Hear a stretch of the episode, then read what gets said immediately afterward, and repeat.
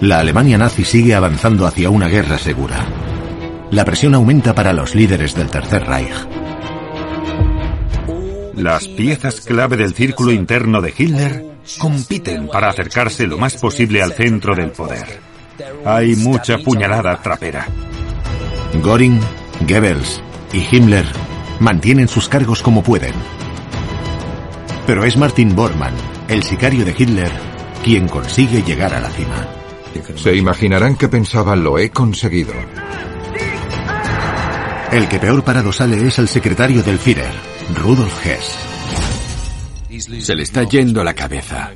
Cada vez creen cosas más disparatadas. Pero urde un plan secreto. Es una idea loca, temeraria y peligrosa. Tiene que ser el plan más absurdo de la historia.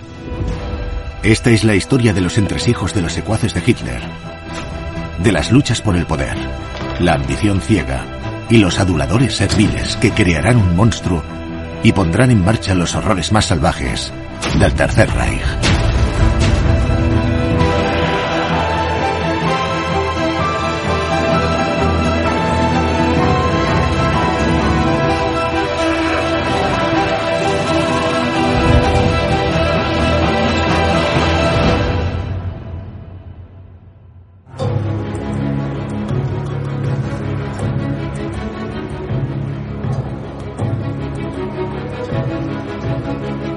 Los líderes del partido nazi ocupan sus sitios en el Reichstag.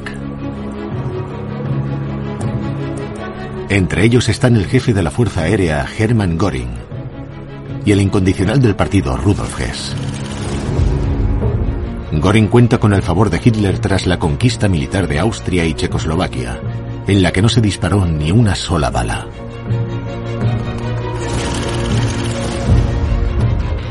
Pero Hess pese a contar con el magnífico cargo de secretario del Führer, no es feliz.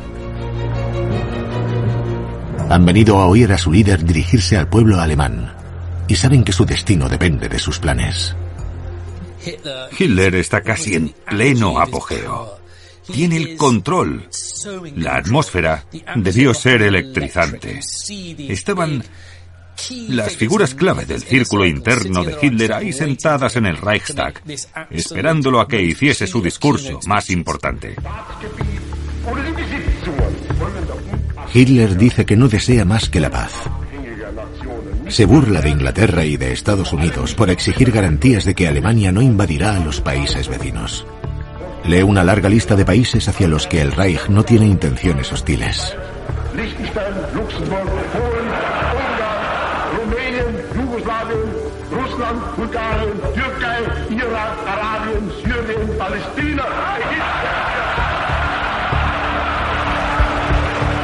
Pero el Reich, dice, tiene intereses y exigencias legítimas que incluyen que Polonia le devuelva a la patria el territorio alemán. Nosotros decidiremos y elegiremos nuestro destino. Es un discurso con muy buena acogida entre los diputados nazis, que a fin de cuentas eran los nazis más apasionados y enérgicos que había.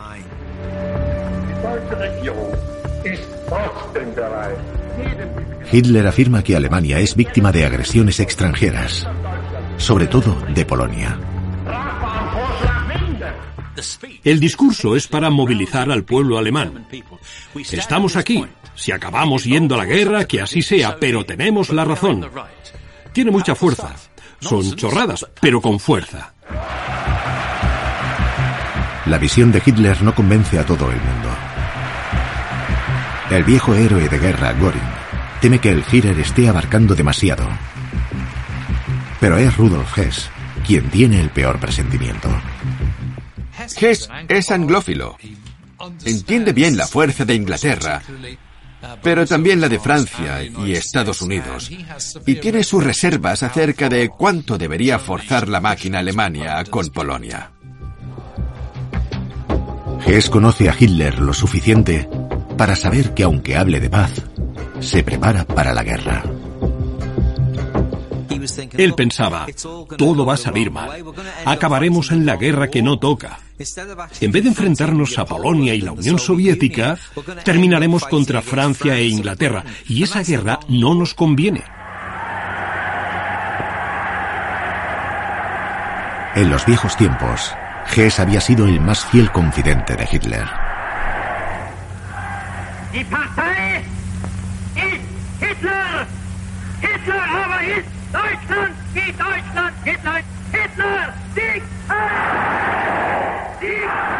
Su dedicación hacia el Führer es propia de un fanático.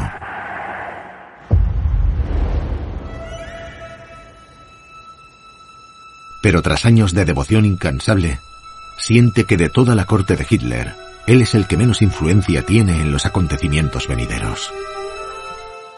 Hitler ya no le hace caso, cosa que antes sí. Y es un poco... es una pérdida de prestigio que le hace mucho daño en lo personal. Aunque los dos hombres tienen mucho en común, las obsesiones de Hess empiezan a irritar a Hitler. Hess es un tipo muy raro. Cuando va a visitar a Hitler en el Berghof, suele llevarse su propia comida. Eso a Hitler le sentaba fatal. Es de muy mala educación en muchos aspectos. Hess empieza a volverse paranoico, y con razón.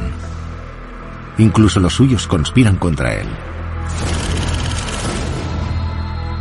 Seis años antes, Martin Bormann, administrativo del partido nazi, había impresionado a Hess con su discreción y eficiencia, y este lo había asignado a su despacho personal. Pero desde entonces la ambición implacable de Bormann lo ha acercado más a Hitler y nunca pierde la ocasión de socavar la autoridad de Hess.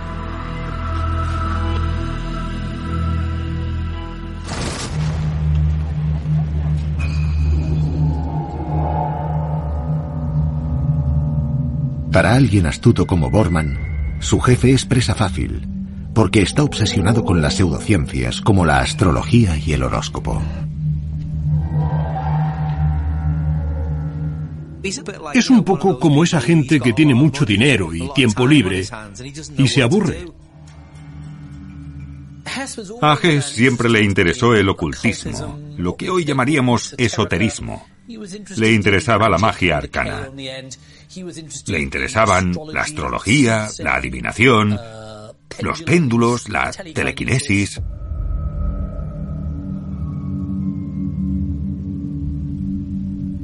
Normal que hasta los suyos ridiculicen al secretario del a sus espaldas. En una ocasión, un auxiliar acude a su despacho y ve al segundo hombre más veterano del partido nazi intentando ejercer control mental sobre una silla.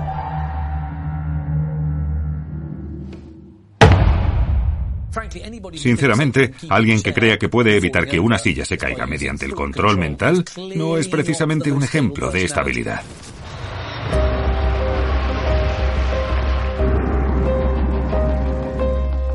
La inseguridad de Hess va en aumento cuando descubre que han convocado a los líderes nazis a una reunión crucial en la Cancillería del Reich para planear la invasión de Polonia y no lo han invitado. No cabe duda de que para Hess fue una decepción. ¿Qué he hecho mal? ¿Cómo puedo volver a ganarme su favor?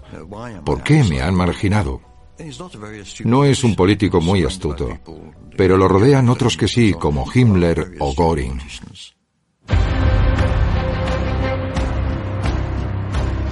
Pero pese a sus disparates, Hess hace bien en preocuparse por la guerra en Europa.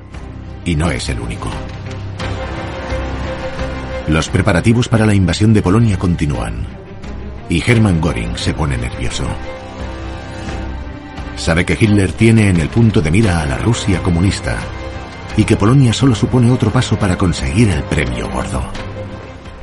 Göring tiene contactos con Inglaterra y por eso está más convencido que Hitler de que invadir el este hará que Reino Unido entre en guerra, lo que llevará a que Alemania se vea envuelta en una guerra con dos frentes, en el este y el oeste, guerra que seguramente no gane.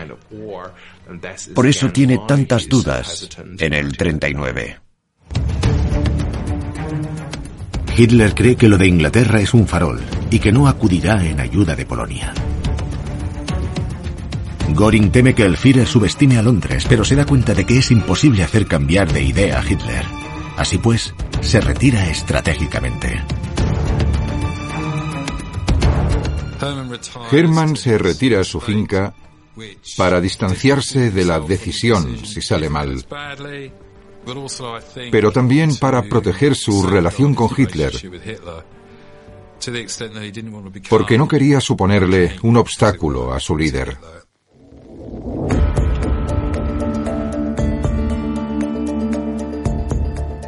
Ansioso por demostrar su valía, Hess intenta convencer a Inglaterra de que deje de apoyar a Polonia. Invita a Alemania a un político británico, Lord Buxton, para hablar. Pero hasta él se da cuenta de que Hess ya no tiene influencia sobre el. Lord Buxton volvió y dijo, Hess está acabado. No tiene influencia sobre Hitler. Está en contra de invadir Polonia y provocar una guerra con Inglaterra, pero tampoco va a poder hacer mucho al respecto.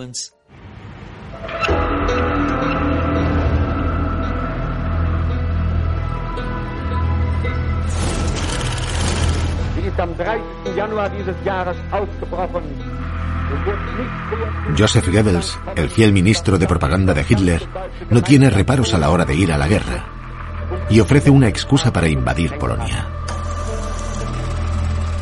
Su maquinaria propagandística empieza a generar historias, algunas escritas en inglés para el público internacional, de que los alemanes étnicos que viven en Polonia están sufriendo ataques.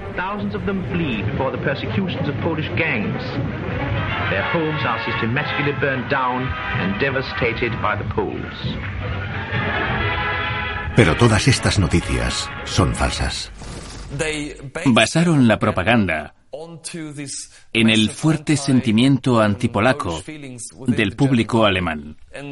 Y Goebbels se aprovechaba de él. Para Goebbels era fácil azuzar el sentimiento antipolaco. Tenían que ir a la guerra contra Polonia. La propaganda pasa a culpar al gobierno polaco de organizar los ataques contra los alemanes de su territorio. Hundreds of thousands of worn out, distressed and panic stricken people pour daily into the German refugee camps. Corrían historias de brutalidad, asesinatos, propiedades confiscadas, familias alemanas expulsadas de sus casas, maltratadas, privadas de sus derechos, discriminadas y perseguidas. Era todo mentira. Pero claro, se lo creían, que era el problema. El pueblo alemán empezó a creerse la propaganda porque no tenían acceso a más puntos de vista, debido a que Goebbels tenía el monopolio de la opinión. Las noticias falsas cumplen su función. La maquinaria militar alemana se acerca a la frontera con Polonia y se dispone a entrar en acción. Goebbels ha preparado la hoguera. Ahora solo hace falta la chispa que prenda las llamas de la guerra.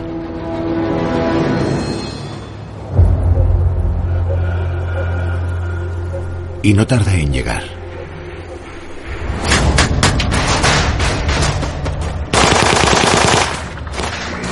Una emisora de radio alemana cerca de la frontera con Polonia sufre un ataque. Algunos de los perpetradores mueren. Resulta que son soldados polacos. Más tarde, esa misma noche, la radio de Berlín da la noticia de la tremenda provocación. Pero las apariencias engañan. Todo ha sido un ardid tramado por el jefe de las SS, Heinrich Himmler. Los atacantes eran en realidad tropas de las SS con uniformes y armas polacos. Los cadáveres de la escena del crimen tampoco eran de Polonia. Se cogió a un grupo de prisioneros de los campos. Se los llevaron. Les dispararon. Les pusieron uniformes del ejército polaco y los repartieron por la emisora de radio alemana para que pareciese que el ejército de Polonia había atacado. Hitler ya tiene la excusa para contraatacar. Están a pocas horas de entrar en guerra y Göring lo sabe. Göring está que trina. Dice, madre mía, esto va a ser el fin de Alemania. Pero para sobrevivir en el círculo interno hay que pensar rápido. Y el jefe de la Luftwaffe recupera la compostura. Cuando se repone del shock y se tranquiliza, dice, el Führer es magnífico. Nosotros solo somos peones. No somos nadie al lado de su grandeza. Debemos cumplir su voluntad.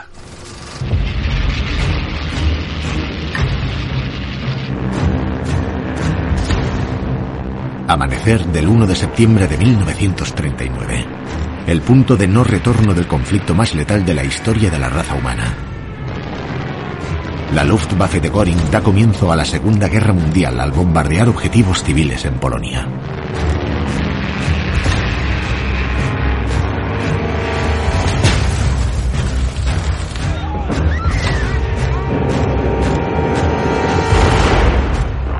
Después, los buques de guerra de la Kriegsmarine se unen al ataque. Y la Wehrmacht cruza la frontera.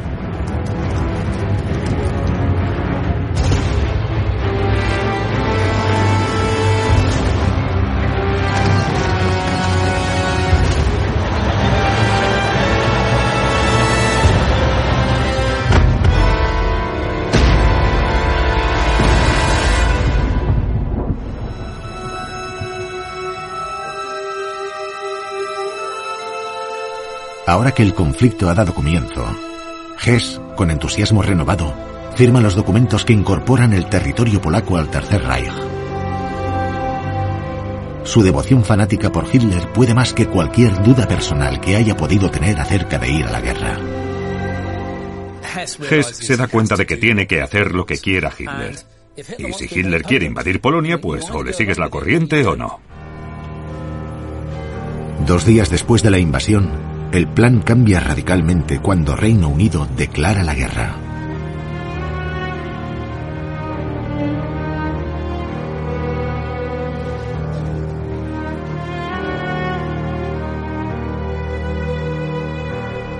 La predicción de Göring que Hitler había desdeñado se ha hecho realidad.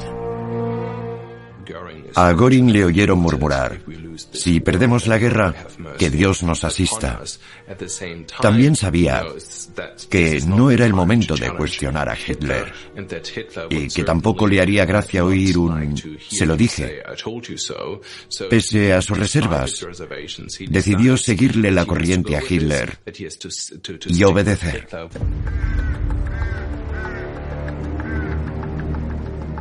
Reino Unido está en guerra pero no consigue evitar que Alemania se haga con Polonia en cuestión de cinco semanas. Göring es el héroe del momento, y la anexión de Austria y Checoslovaquia es un triunfo más en su haber.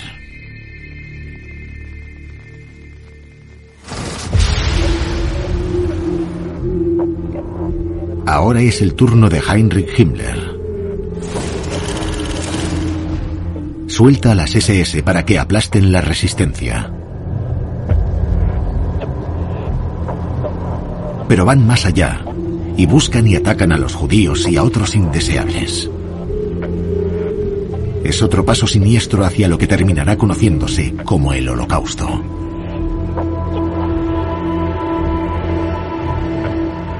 De momento, la gran campaña de Hitler para conquistar nuevas tierras en el este ha funcionado a la perfección. Pero el círculo interno está a punto de enfrentarse a una amenaza para su existencia que proviene del mismísimo corazón del Tercer Reich.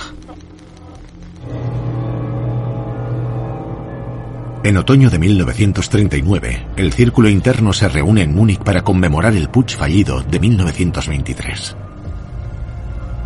Como es costumbre, Hitler dará un discurso en la cervecería de Burger Braukeller, donde empezó todo tiene pensado volar a Berlín esa misma tarde. Pero debido a la niebla que cae sobre la capital bávara, tiene que cambiar de planes. El piloto Hans Bauer le dice que no puede volar. Decide ir en tren. O sea que su discurso, el que va a dar en la cervecería, hay que abreviarlo para que Hitler se vaya antes de la cervecería. Hay un fotógrafo presente cuando Hitler empieza su discurso antes de hora. El Führer abandona la cervecería en cuanto termina. Exactamente 13 minutos después,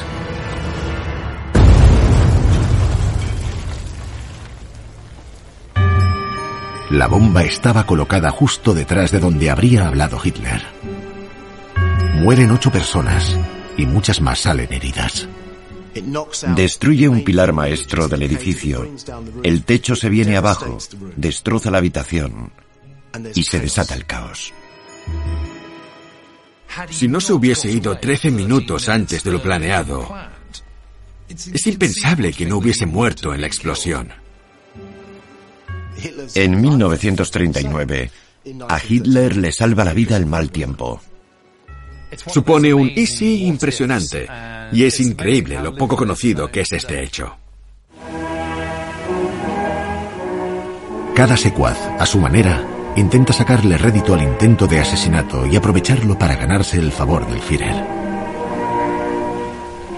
Hess monta una ceremonia muy sofisticada para honrar a los mártires y por supuesto para cantar las alabanzas de la milagrosa huida del Führer.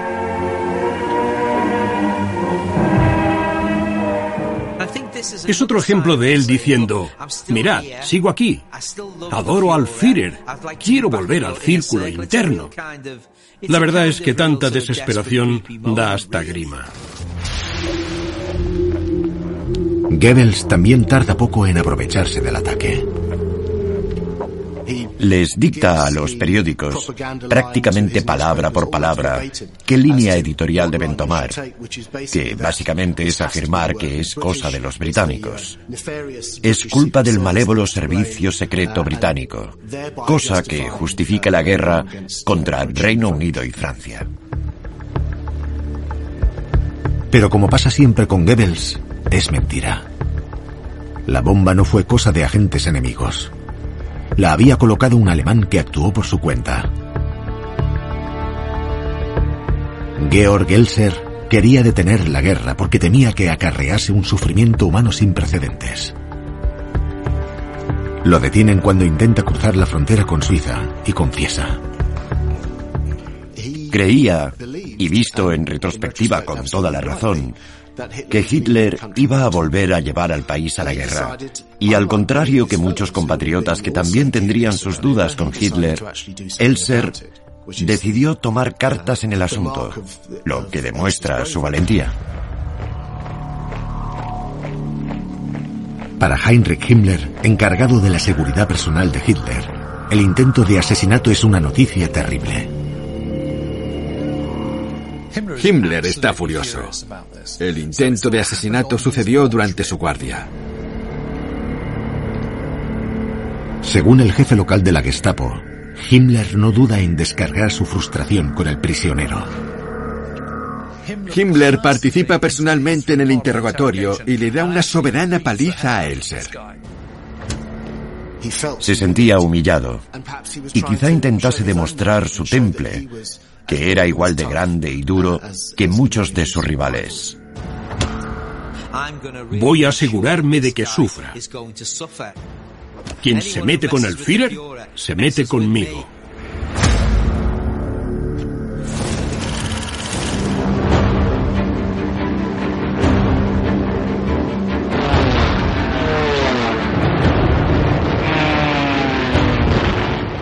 Primavera de 1940.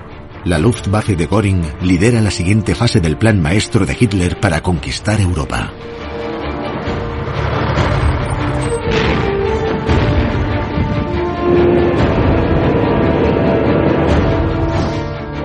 Primero, las tropas alemanas ocupan Dinamarca y Noruega. Después la invasión se abre paso por Luxemburgo, Países Bajos, Bélgica y después derrota a Francia en cuestión de seis semanas.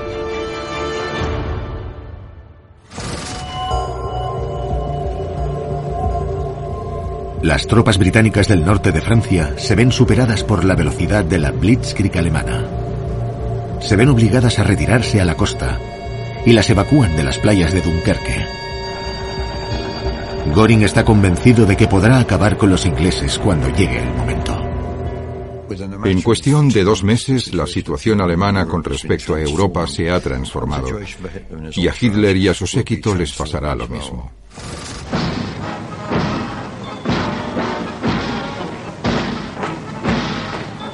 La conquista de Francia es un gran logro para la carrera militar del Tercer Reich.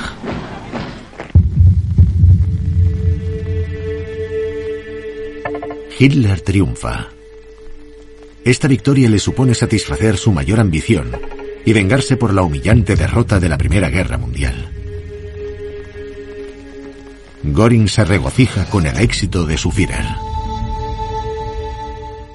Para Göring, la caída de Francia supuso la cima de su carrera.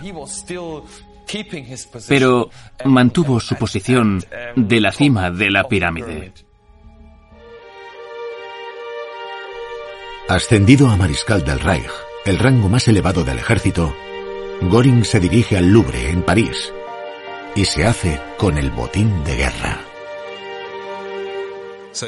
Hermann o uno de sus compradores revisaban todo lo que había y decían, metedlo en un tren y nos lo llevamos a Alemania. Era básicamente robo al por mayor.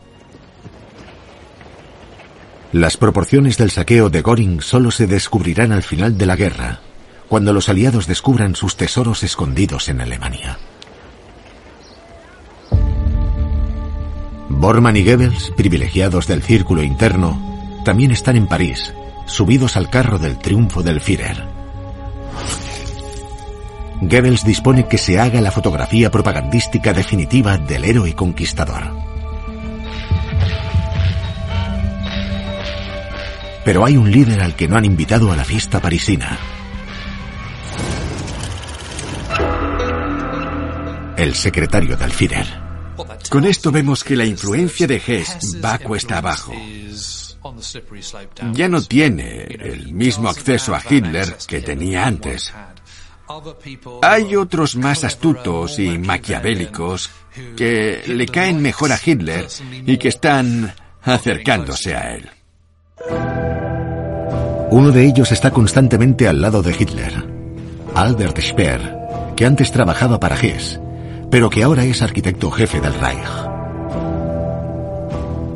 Está adoptando el papel de confidente de Hitler, y sus escritos dan fe de la caída de Hess. Tras una conversación de varias horas con Hess, Hitler me ha dicho, con Hess todas las conversaciones son una tortura insoportable.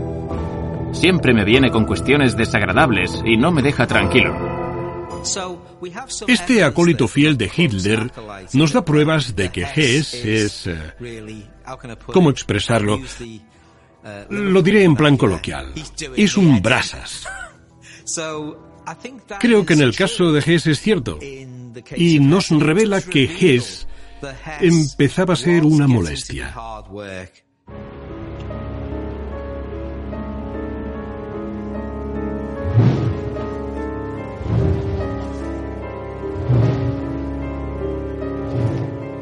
Aislado del círculo interno, la presión está pudiendo con Hess, y los demás se dan cuenta. Göring difunde cotilleos sobre que el secretario del Führer utiliza poderes psíquicos para adivinar si las cartas traen buenas o malas noticias.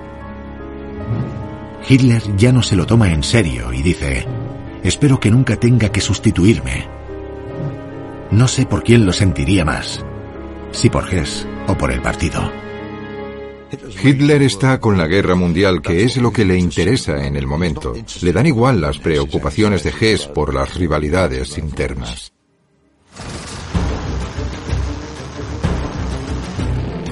Apenas tres semanas después de la rendición de Francia, la Luftwaffe de Göring lleva a cabo un ataque contra Inglaterra. Es el preludio de la invasión.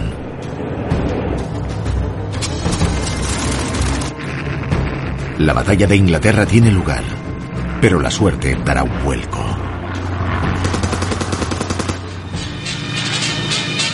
battle is fought above the clouds, but this is how it ends. Another. And another. 169 in one day.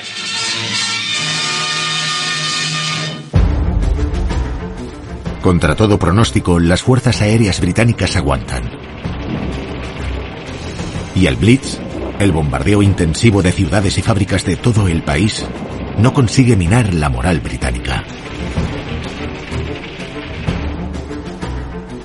Por primera vez, la maquinaria militar nazi no parece tan invencible.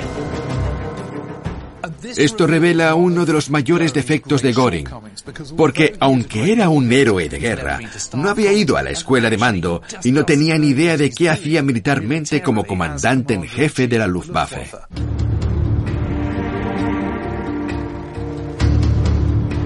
Como Göring no consigue acabar con Inglaterra desde el aire, hay que posponer la invasión planeada. La reputación del comandante de la Luftwaffe se ve seriamente perjudicada está de capa caída. Mientras, Hess toma la iniciativa. Empieza a urdir un plan secreto, una oportunidad para redimirse con la ayuda de una habilidad que aprendió muchos años antes.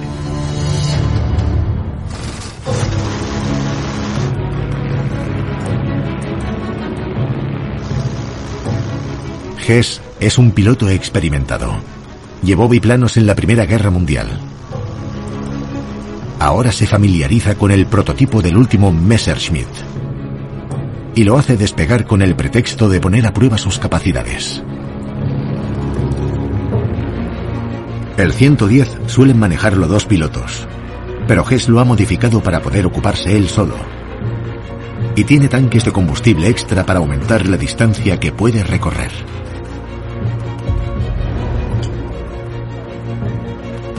Hess sabe que Hitler se prepara para invadir Rusia y cree que Alemania no puede librar una guerra larga en dos frentes. Su extravagante plan es actuar a espaldas del Führer, volar hasta Inglaterra e intentar reunirse con un contacto influyente que Hess espera pueda presentarle a Winston Churchill. El objetivo es convencer a los ingleses de que pidan la paz. Sabía que si podía hacer las paces con Inglaterra, Hitler estaría contento. Führer, le traigo la paz con los ingleses. Obviamente, así volvería a ingresar en el círculo interno de la noche a la mañana.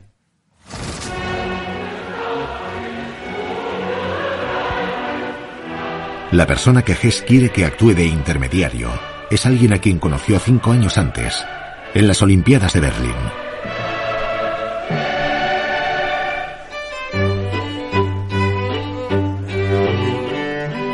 Detrás de las cámaras, los líderes nazis dieron suntuosas fiestas para los dignatarios extranjeros, y se cree que fue entonces cuando Hess conoció a un famoso aristócrata escocés.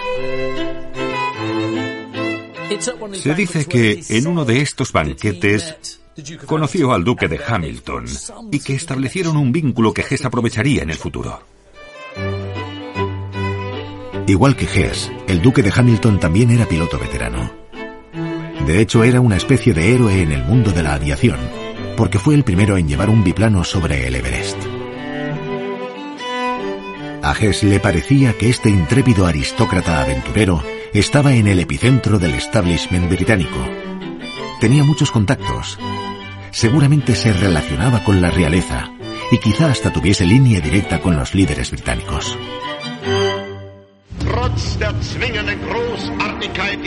Ahora, cinco años después, Hess piensa retomar el contacto. Va a volar a la finca que el duque de Hamilton tiene en Escocia para pedirle que le presente a Churchill.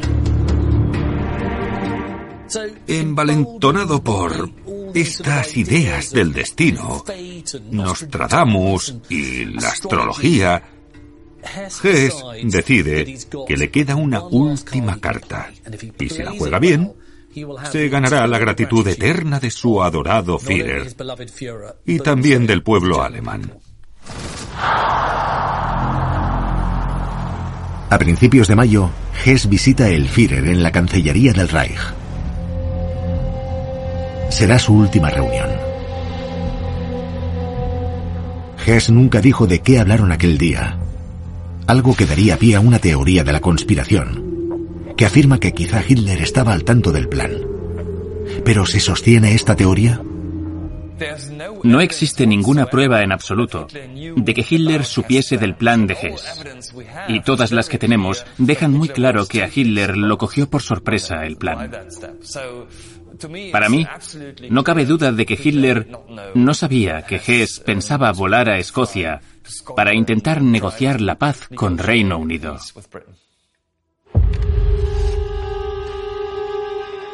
Seis días después de la reunión da comienzo el episodio más extraño de la Segunda Guerra Mundial.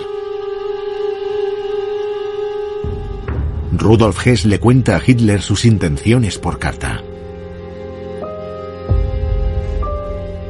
Después sale de casa y le dice a su esposa Ilse que volverá dentro de un par de días.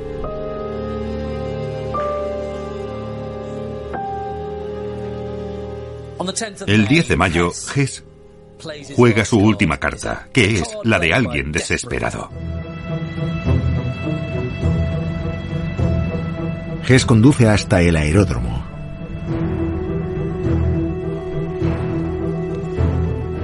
Le dice a su ayudante que le entregue en mano a Hitler la carta al día siguiente.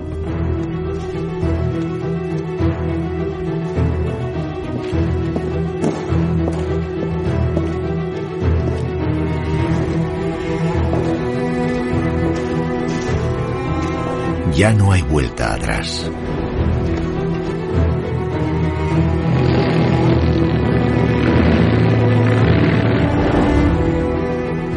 La ruta de Hess lo hace cruzar Alemania y el Mar del Norte hacia Escocia.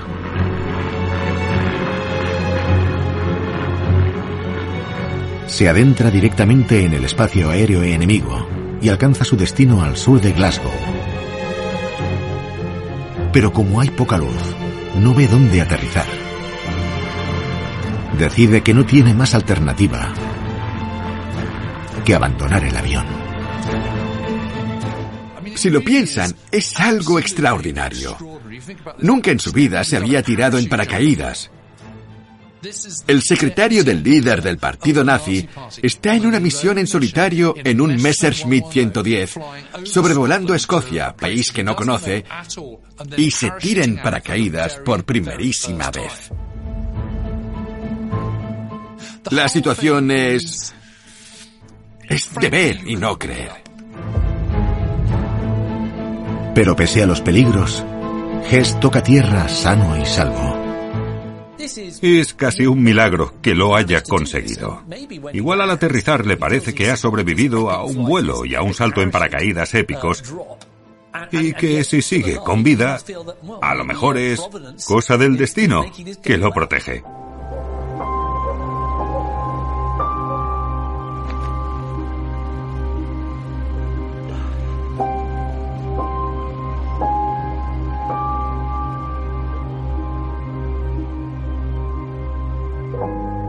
Al oír el avión estrellándose, un granjero sale a investigar.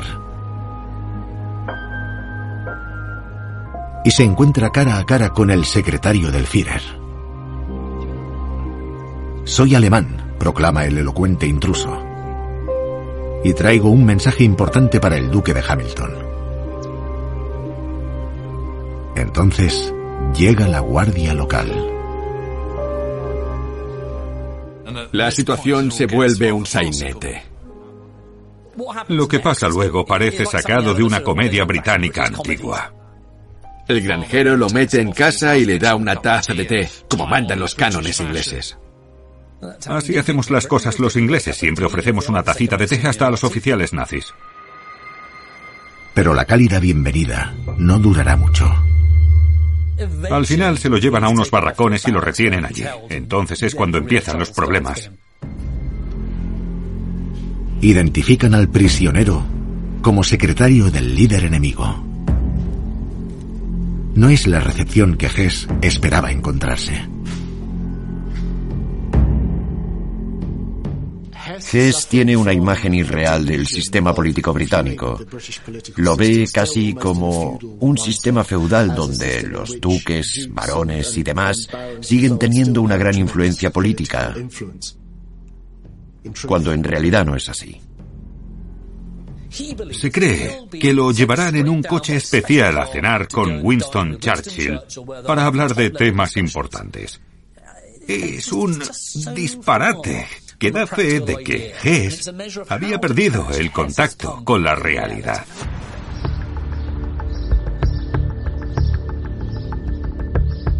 Ese mismo fin de semana, Adolf Hitler está relajándose en su chalet bávaro, el Berghof.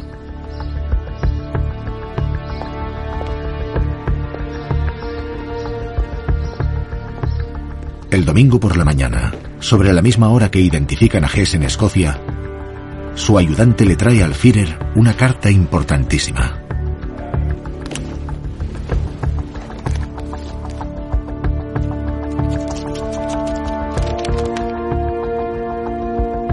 Mein Führer, cuando reciba esta carta, yo estaré en Inglaterra. Ya se imaginará que no ha sido una decisión fácil. Hess dice, lo he hecho por su bien, Mein Führer, y por el de Alemania. No nos interesa entrar en guerra con los ingleses. Debe haber paz.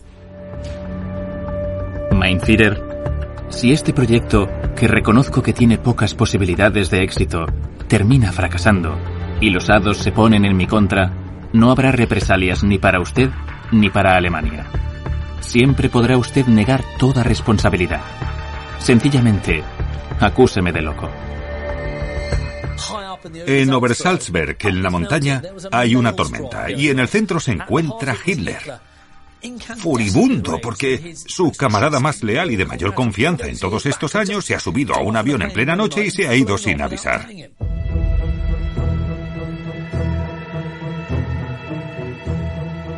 Convocan a las figuras principales. Bormann no sabe responder a las iracundas preguntas de Hitler. ¿Cómo puede haberse ido Hess sin que nadie lo sepa? ¿Por qué no lo han detenido? Está en una posición muy delicada, porque sigue estando a las órdenes de Hess. ¿Le perjudicará su asociación con el traidor? El maniático del control lo ha perdido. ¿Qué pasará ahora? En el círculo interno se preguntan cómo presentarle la noticia al público. Martin Bormann habla con Joseph Goebbels, quien dice, hay situaciones donde la propaganda no sirve de nada, y esta es una de ellas. Rudolf Hess ha perdido la cabeza. En su diario, Goebbels resume el ambiente que se respira en el círculo interno. Todo el asunto es de lo más confuso. Es un golpe terrible, casi insoportable. El Führer está destrozado. Menuda imagen que darle al mundo. El secretario del Führer, un hombre desequilibrado. Horrible, impensable. Tendremos que afrontar esto como podamos. Goebbels hace exactamente lo que sugirió Hess. Las emisoras de radio informan de que Hess está loco. The letter he left unfortunately shows in his confusion the evidence of a mental derangement, which leads us to fear that party member Hess has fallen victim to a delusion. La retransmisión insinúa que el secretario del Führer seguramente se haya estrellado o tenido un accidente. Y con eso, en lo que respecta al conmocionado séquito de Hitler, se zanja la cuestión.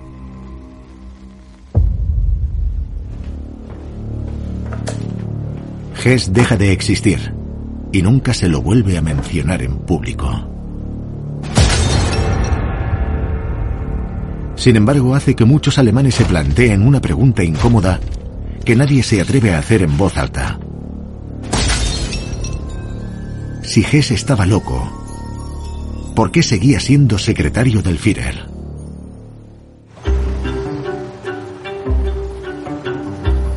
Exactamente cuatro horas después del informativo radiofónico, la BBC retransmite este increíble anuncio. Here is the news from London. Rudolf Hess, Hitler's deputy, has flown from Germany and landed in Scotland by parachute. Los informativos se regodean con este estrafalario giro de los acontecimientos.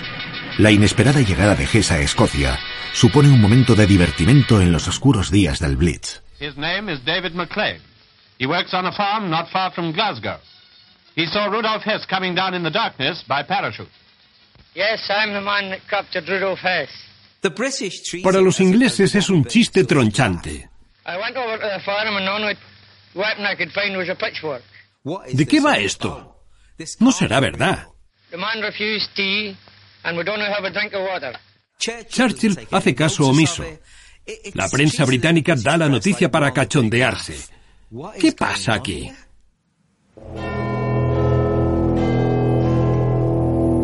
A Rudolf Hess, que pensaba que iban a invitarlo a tomar el té con Churchill, lo meten en la Torre de Londres.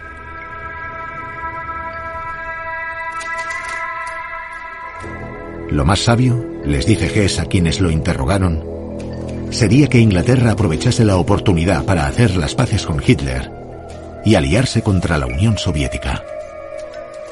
Y si se le permitiese a la Alemania nazi reinar libremente en la Europa continental, a Reino Unido y a su imperio se les dejaría tranquilos.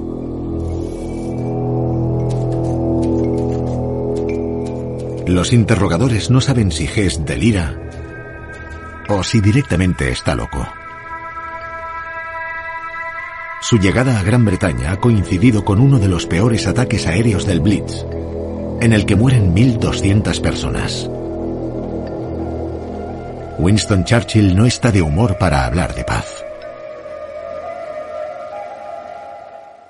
Ha sido una catástrofe, se mire por donde se mire, seas Hess, seas Hitler, seas Goebbels o seas cualquiera de la Alemania nazi, la verdad.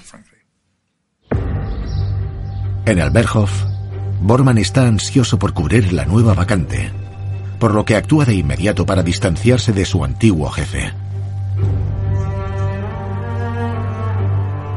Hace que interroguen a la esposa de Hess, Ilse, y se la amenaza con expulsarla de la casa de la familia. Pero ella acude a Eva Braun, y Hitler se cree que ella no supiese nada del plan. En los buenos tiempos, Bormann había llamado a dos de sus hijos, Rudolf e Ilse, en honor a sus padrinos. Poco tarda ahora en cambiarles los nombres por la vía legal. En cuestión de días, y una vez despejada la tormenta, la lealtad de Bormann se ve recompensada. Hitler acaba con el puesto de secretario del Führer y pese a las firmes objeciones de Göring y Goebbels, nombra a Bormann jefe de la Cancillería, su ayudante más íntimo, y que en la práctica hace las veces de portero.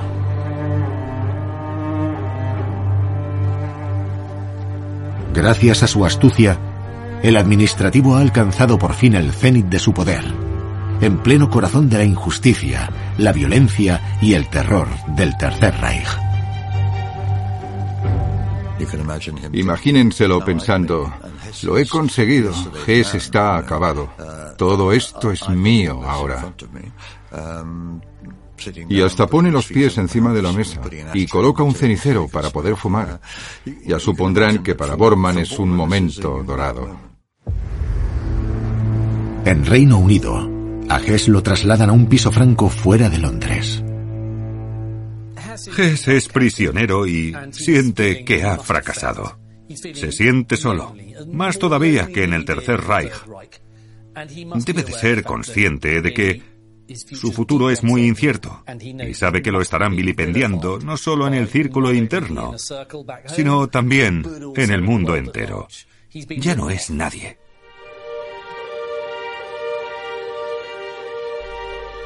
Hess está hundido y desesperado. Solo ve una salida. Está tan deprimido que intenta suicidarse tirándose desde la barandilla hasta el vestíbulo del edificio. Pero Hess vuelve a fracasar. Se rompe la pierna al aterrizar, el dolor es terrible. Ha tocado fondo. No solo ha fracasado en la misión, es que también ha fracasado al intentar suicidarse.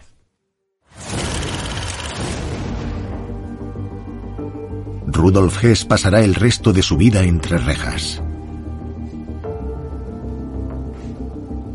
se sincera en cuerpo y alma en las cartas que les envía a familiares y amigos. Queridos, ya os imaginaréis cuánto pienso en vosotros. Tampoco me olvido del Führer, ni de Alemania. Algún día volveré a casa. Estoy impaciente por regresar. Cierto es que no he conseguido nada. No pude detener la locura de la guerra y tampoco evitar lo que me veía venir. Sin embargo, me hace feliz pensar que lo intenté. En cierto modo, eso que escribe nos hace empatizar.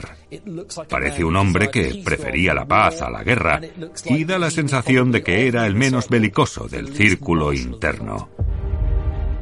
Pero tampoco debemos compadecernos tanto de Hess, porque fue alguien que apoyó y ayudó a ascender al poder a uno de los regímenes más malvados que se hayan visto nunca.